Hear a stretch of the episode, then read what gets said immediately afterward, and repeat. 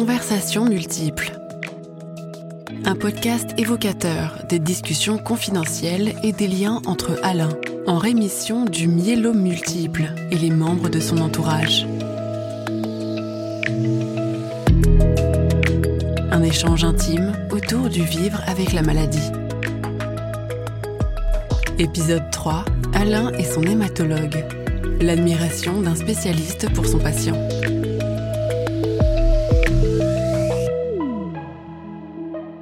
Alain, myélomane depuis mai 2012, après six mois d'une grande fatigue générale, euh, un rhume qui n'en finissait pas même avec consultation médecin généraliste, pour déboucher au mois de mars 2012 sur, par le généraliste, prise de sang répétée, trois consécutives qui décèlent un taux de vitesse de sédimentation 140, 137 et 140 dont là une lettre directe pour euh, le service hémato et le docteur Belladj Henri Mondor.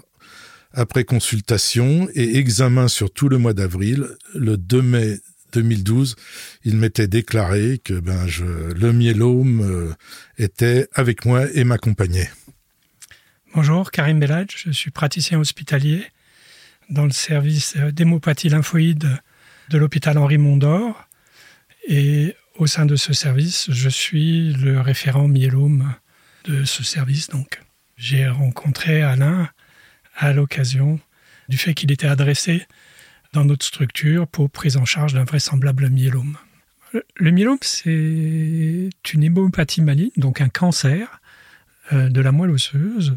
Quand je suis arrivé à Henri Mondor, le généraliste, sur la lettre d'accompagnement, signifiait qu'il y avait une suspicion de myélome. Mais comme avait dit ce généraliste, attention, je ne suis pas spécialiste, et après ça ne dépend pas de mon domaine. Donc euh, vous prenez rendez-vous, vous devriez avoir un rendez-vous rapidement, c'est vrai, j'ai eu un rendez-vous très rapide à l'hôpital Henri Mondor, et après on va dire à peu près un mois d'examens multiples et variés, c'est là que le myélome a été déclaré et annoncé. Euh, d'abord, il faut féliciter votre généraliste, euh, Alain, parce que un généraliste, c'est une maladie rare le myélome. Il voit un à deux myélomes dans sa carrière. Donc, euh, d'avoir réussi à le suspecter, c'est vraiment tout à son honneur. Ça, c'est la première chose. La deuxième chose, c'est qu'on peut aller plus vite dans le diagnostic, mais quand il n'y a pas de trouble métabolique, comme c'était le cas pour vous, on peut prendre son temps et ménager un caisson de décompression qui soit progressif. Et c'est c'est important de ne pas aller plus vite que la musique quand cela n'est pas nécessaire. Alors, il est vrai qu'il y a eu l'effet d'annonce qui a été fait, mais vraiment en personne, par le docteur Belladj. Et d'où ma surprise, parce que m'annonçant que ben, le myélome m'accompagnait, je ne connaissais pas du tout ce terme. Même si dans la famille, les amis et tout, il y a eu de multiples cancers, ce mot échappait totalement. Voyant ma surprise, le docteur Belladj me dit Mais est-ce que vous savez ce qu'est un myélome? Je, répondu non. Eh bien, je vais vous expliquer. Un myélome, c'est un cancer de la moelle avec bon quelques variétés et puis là Alain s'est quand même effondré perdu pied était pas effrayé mais je sais pas si on dit de l'anxiété de perdu la consultation d'annonce dans ma spécialité, où on annonce quasiment que des cancers, c'est une déflagration. L'équipe de Toulouse, euh, conduite par euh, le professeur Laurent, a beaucoup travaillé sur cela. Et le fait qu'il travaillait à Toulouse est, pas anodin, parce qu'il a demandé l'aide de psychiatres qui avaient travaillé sur la catastrophe AZF. Il s'est avéré que les psychiatres lui ont annoncé que euh, beaucoup de patients avaient un stress post-traumatique lié à cette consultation d'annonce. Euh, que certains patients qui étaient pourtant guéris et qui n'avaient plus de traitement depuis de nombreuses années se réveillaient en sueur en pleine nuit en revivant cette consultation d'annonce. Moi, j'ai toujours en tête que cette consultation d'annonce, elle va marquer la vie du patient. Il y aura avant la consultation d'annonce et après la consultation d'annonce. C'est une véritable déflagration. Et ce qu'il faut savoir, c'est que la consultation d'annonce, dans les faits, n'est pas un fusil à un coup. Parce que vous annoncez au patient, vous avez un cancer, il vous entend plus. Il vous entend plus. Dans sa tête, c'est je suis plié, je suis plié, je suis plié. Donc, vous annoncez le diagnostic et les conséquences du diagnostic, c'est-à-dire le, traitement. Mais il faut vous dire que dans les jours qui viennent, il faudra euh, remettre euh, l'ouvrage sur le métier et reprendre à, zéro euh, pour que ça imprime. Ça, c'est la première chose sur la consultation d'annonce. La deuxième chose importante pour la consultation d'annonce, c'est que vous annoncez un cataclysme et il faut que vous ouvriez une lucarne, une fenêtre et que vous donniez une perspective aux malades. Et dans le cas des myélomes et dans le cas d'Alain, c'était mon challenge à moi, c'est faire que vous mouriez avec le myélome parce que c'est pas une maladie qu'on guérit ou alors vraiment il y a une infime minorité des malades qui vont n'être traités que par une seule ligne de traitement. Mais mon challenge à moi, c'est de faire que vous ne mouriez pas du myélome. Alors, il est vrai que dès cette consultation d'annonce, qui a été quand même en deux parties, je dirais, c'est déjà des propos vis-à-vis de moi et une approche très, circonstanciée, je dirais, parce que j'ai même de part de vers moi les premiers petits schémas que vous m'avez faits avec traitement potentiel, le déroulement de la programmation, le traitement de la maladie, avec euh, au moment de l'annonce, il y avait deux traitements potentiels. Il y avait un traitement conventionnel, m'avez-vous dit, ou alors après, il y avait quand même un traitement haute, euh, protocolaire, je dirais. Donc j'avais le choix, mais j'ai toujours gardé le schéma et tout. J'ai entendu, c'est rentré, mais comme vous avez dit, très justement, c'est ressorti. Là, rien n'était, je dirais, là, rien me, rien ne restait. Ça imprégnait pas. Ce que j'ai imprégné, c'est que vous avez rajouté, parce qu'on avait parlé que j'avais vraiment deux petits-fils, très jeunes et compagnie. Et là, docteur Bellade, je me dis, mais vous savez, avec mon équipe, normalement, euh, on ira jusqu'à la majorité, voir le mariage de vos petits-enfants. La majorité, c'est déjà pas mal la majorité, mais ce n'est que 18 ans. J'ai quand même une pointe, pourtant j'avais une belle perspective d'avenir qui était quand même annoncée. Hein et en rajoutant après, eh ben, écoutez, avec, vous nous faites confiance, vous me faites confiance et avec mon équipe, et on vous emmènera. Et il se trouve que à l'époque où Alain est, est arrivé à l'hôpital Henri Mondor, on avait un essai thérapeutique national de phase 3 qui testait deux approches thérapeutiques, l'une avec euh, l'intensification thérapeutique et autogreffe de cellules souches, et l'autre sans intensification thérapeutique. J'ai présenté cet essai clinique à Alain. D'un point de vue scientifique, euh, l'essai thérapeutique qui pose la question, c'est l'assurance d'avoir une question qui est, euh, en anglais je dirais up-to-date, mais qui est innovante et entourée de, de grandes garanties et euh, Alain, comme d'autres, je n'ai pas, eu pas essuyé de refus dans cet essai, a accepté euh, d'entrer dans cet essai après que je l'ai informé euh, de la question posée par l'essai, des conditions de garantie qui lui étaient apportées du fait qu'il était dans un essai français, qui était passé devant une commission d'éthique. Et donc, on a commencé notre chemin l'inclusion dans cet essai. Avec un tout petit temps d'arrêt, si vous permettez, docteur. C'est un qu'à un moment, je venais un matin pour signer tout ce qui était protocole, etc. Tout allait bien, il faisait beau, c'était au mois de mai. Et je ne sais pas pourquoi, à un moment, j'ai eu un gros blocage. Je me suis levé, j'ai quitté votre bureau, je vous ai même pas salué, je suis parti. Pas duré longtemps, vous avez tout fait pour me joindre, etc. Puis bon, il y avait personne au bout du fil, etc. Et je suis revenu, oui, dans un laps de temps court, fallait prendre la décision, ce qui n'était pas facile pour moi parce que je suis souvent dans l'indécision et sur, c'est vrai, vos recommandations, vos propos, les petits schémas, le développement du parcours, etc. Plus la petite couche qui est arrivée, la petite couche affective avec mes petits enfants qui devaient grandir, qui devaient être avec leur grand-père, etc.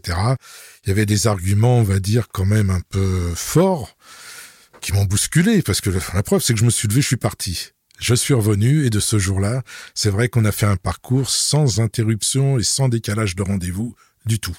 La prise en charge pour ce type de maladie, qui est une prise en charge impactante, c'est plusieurs mois de traitement. Ça nécessite une part de laisser aller de la part du malade. Et ce laisser aller ne peut exister que si on a confiance en l'équipe soignante. Donc, euh, il y a peut-être une part de théâtre. Euh, la consultation d'annonce et la, et la relation qu'on va entamer, qui n'est pas une relation qui va durer euh, quelques consultations, mais qui va durer des années et des années, ça nécessite peut-être aussi de se vendre, soi, pour, pour faire passer notre message. Et donc il y a un lien, enfin moi je le vis comme ça, il y a un lien à tisser avec le patient et ce lien, c'est, il est basé sur la confiance et sur le fait que on n'enjolive pas la situation, on dit euh, ce qu'on doit dire et on laisse au patient la latitude d'adhérer ou pas au message et à la stratégie thérapeutique qu'on propose, étant entendu qu'en dernier ressort, c'est, lui qui est choisi. Et donc si ce lien de confiance est, est obtenu, ben, tout va bien parce que je travaille dans un service qui est un service euh, qui fait beaucoup de myélome. Donc il y a un savoir-faire des médecins, des infirmières euh, dans la prise en charge de ce myélome. Mais il faut euh, faire passer le fait que on a ce savoir-faire et que le patient peut nous faire confiance. Alors il est vrai qu'au les arguments aussi du début du parcours, ça est dit, bah, si vous nous faites confiance, il n'y a pas de problème, vous prenez la tenue de combat, parce que ça c'est des mots qui sont forts, et nous, on vous amènera les armes pour vous défendre, parce qu'il y en a un qui est en face, euh, bah, il vous a déjà attaqué, il est au coin du bois, et si on ne fait rien, il va se développer. C'est ce qui est beau dans ma spécialité, c'est que on va suivre les patients pendant des années. Et très clairement, euh, le lien n'est pas celui euh, qu'on peut tisser dans d'autres spécialités. Un, on se voit souvent. Deux, on se voit longtemps. Et trois, il y a quand même, je veux dire, on peut être suivi pour un diabète ou pour, euh, pourquoi pas, une hypertension artérielle pendant très longtemps. Mais là, il y a l'épée de Damoclès du cancer. Donc, euh, ça induit une relation qui dépasse, à mon sens, la relation médecin-malade dans d'autres pathologies. Après, je dis toujours, hein, l'empathie c'est bien, mais la technique c'est mieux je préfère euh, être suivi par un très bon technicien peu empathique, tant pis, j'aurais pas établi une relation, plutôt que par un médecin empathique et pas efficace. Donc si on peut joindre les deux, c'est bien, mais avant tout, il y a la technique et la qualité de l'offre de soins qui est apportée aux malades. Après, euh, je suis un méditerranéen, donc je suis dans, la, je suis dans le lien.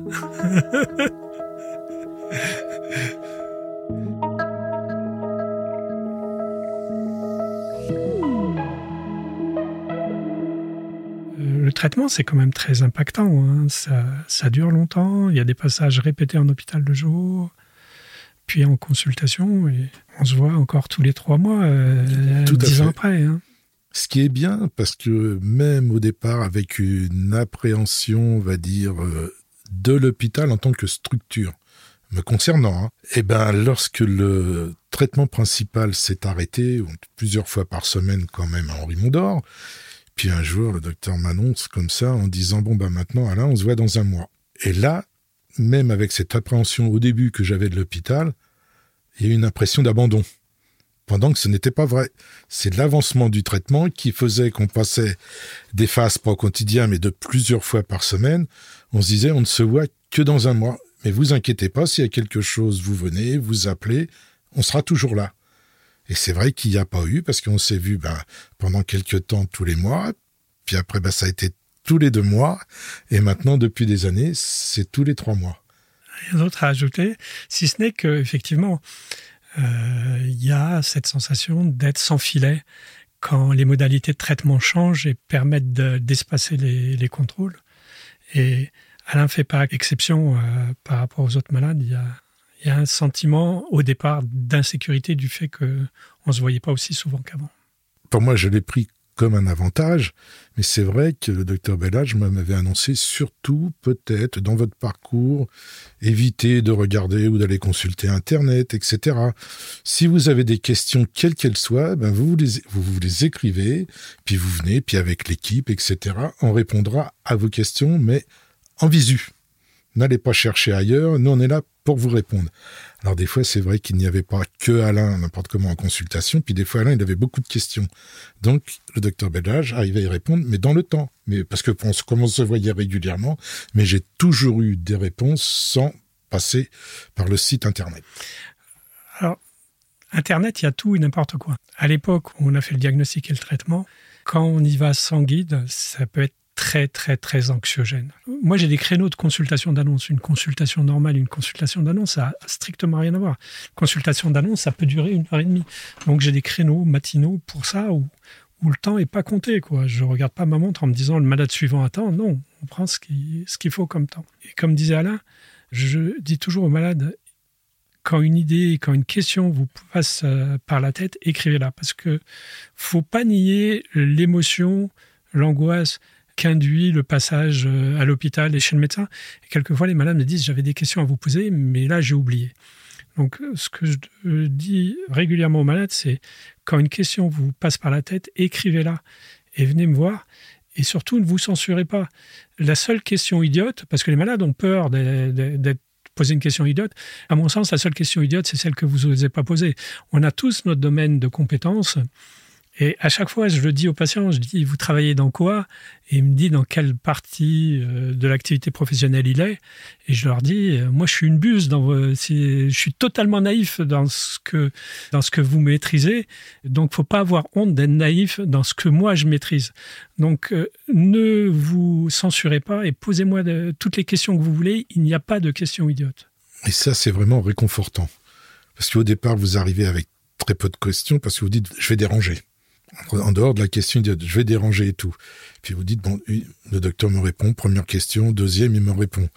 Donc, au fil du temps de l'avancée, de tout ce que nous ressentons, que ce sera au travers des, je dirais, des effets indésirables, etc. Est-ce que normalité, pas normalité, est-ce qu'on peut faire quelque chose, pas quelque chose Eh ben, on écrit, on développe et on a des retours. Et ça, c'est important parce que c'est vrai que par rapport à un médecin, moi, au départ, Henri Mondor, mais je dirais dans mon parcours de vie, nous sommes toujours hésitants. On n'a pas, voilà, c'est pas le même champ professionnel, etc. Puis cette notion de dire, mais si je dérange, ou c'est une question naïve, ou il n'y a pas à y répondre, c'est à moi de.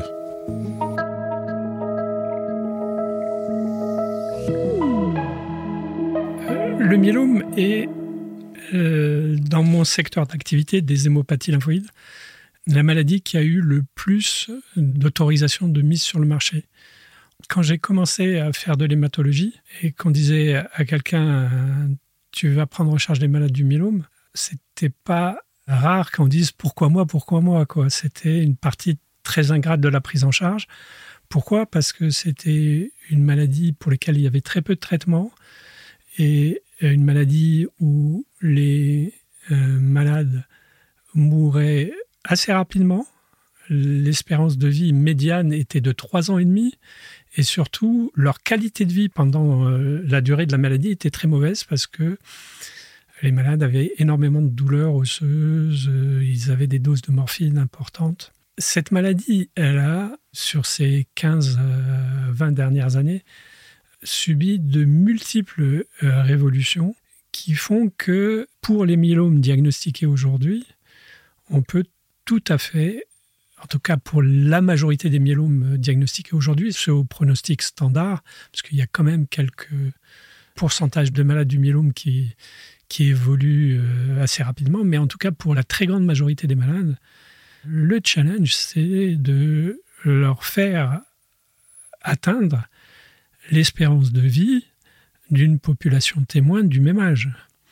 Et faire de cette maladie une maladie chronique dont on traite les différentes poussées. Avec le recul, Alain a déjà 11 ans d'antériorité euh, dans la maladie.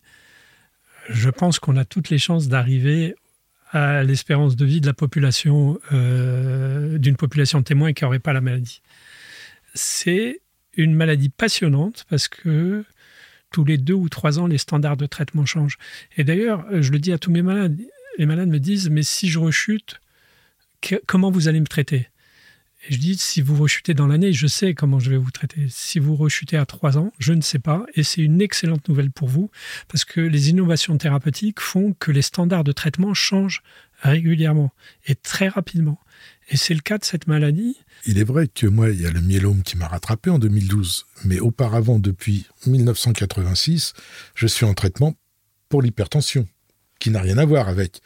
Donc, je ne vais pas dire que ça se cumule, mais il y a le myélome, il y a l'hypertension, mais aujourd'hui, bah, je suis là présent, je me déplace, j'arrive à être actif, j'ai retrouvé des sensations, etc. Et puis, bah, la vie, c'est quand même un plaisir. Donc, euh, en espérant que le chemin va continuer euh, le plus longtemps possible. J'ai pas trop de doutes vous concernant, compte tenu du recul dont nous, dont nous disposons.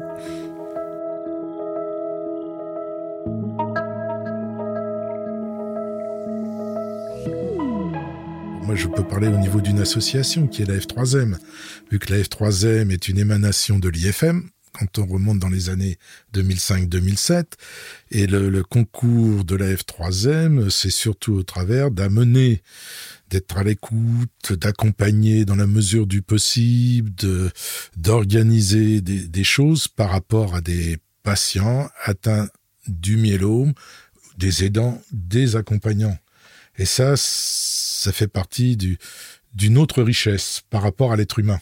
Alors, il est vrai que la F3M, l'Association française des malades du myélome multiple, est une association en définitive de malades en direction de malades.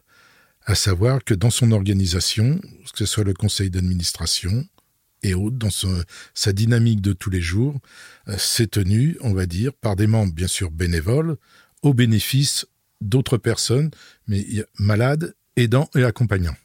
Mais en tout cas, nous avons une. Euh, je me sens bien dans cette association et je suis très participatif. Oui, me bluffe. Les gens qui sont dans l'association me bluffent. Dire, moi, quand il y a quelque chose qui m'émeut, qui me met en danger, j'ai plutôt tendance à, à l'éloigner. Et le militantisme associatif au sein de la F3M, franchement, moi je suis admiratif parce que cette chose qui est que on a une épée Damoclès euh, au-dessus de la tête. Ils y sont confrontés tous les jours. Il y a des gens qui rechutent, il y a des gens qui meurent au sein de l'association. Et franchement, de se dire, ben tant pis, j'affronte ça. ça, euh, moi je vous dis franchement, ça, m'émeut et ça me rend admiratif.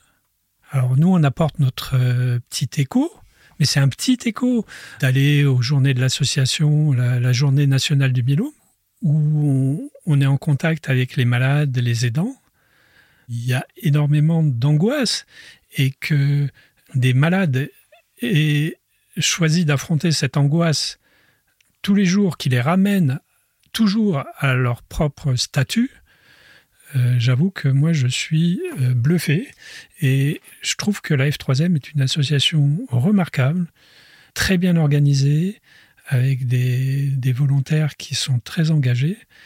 Et c'est pas euh, de l'associatif euh, lambda, c'est, je veux dire, les associations de malades et les associations de malades où la maladie met en jeu le pronostic vital, ça me, me laisse admiratif. Je voulais ajouter quelque chose. Ça va dans les deux sens, la relation et le bien qu'on peut s'apporter mutuellement. Quand on a commencé cet essai thérapeutique, on ne se doutait pas qu'il y avait des malades qui, 11, 12, 13 ans après, seraient toujours en rémission complète. Pour cette pathologie, mais aussi pour d'autres que je traite, quand je vois des malades qui ont un tel recul, je me dis waouh, c'est juste fantastique quoi. Et je sors de ma consultation beaucoup plus léger. Quoi. Je, me, dis, c'est un chouette boulot que d'apporter ces joies, même si aussi on se prend des situations difficiles. Euh, mais euh, c'est ce que je dis euh, dans le myélome, mais aussi dans, dans, les lymphomes que je traite, voir des malades 12, 13, 15 ans, à la fin, je leur dis, mais c'est vous qui me soignez là, la consultation, c'est plus moi, là, vous êtes bien et tout. Voilà, la relation, elle est dans les deux sens, et et moi, voir des malades avec un tel recul qui sont en rémission complète, ça, ça me booste. C'est très agréable aussi pour le patient de voir que les années passent. C'est quand même, euh, on a tiré quand même un grand grand profit justement de de, bah, de ce partage. Vous amenant la, la, qualité des soins, nous les supportons au départ avec les charges que ça, conditionnait et compagnie. Donc il est vrai que pouvoir aussi faire profiter, on va dire, eh ben, d'autres, d'autres personnes en difficulté par rapport à la maladie. Je parle d'expérience, là, je parle pas de traitement, etc. D'un autre côté, c'est la personne qui va vers la personne et je crois que oui, le moi, m'a conduit à cesser mes activités professionnelles, mais le myélome m'a aussi permis d'aller vers l'autre.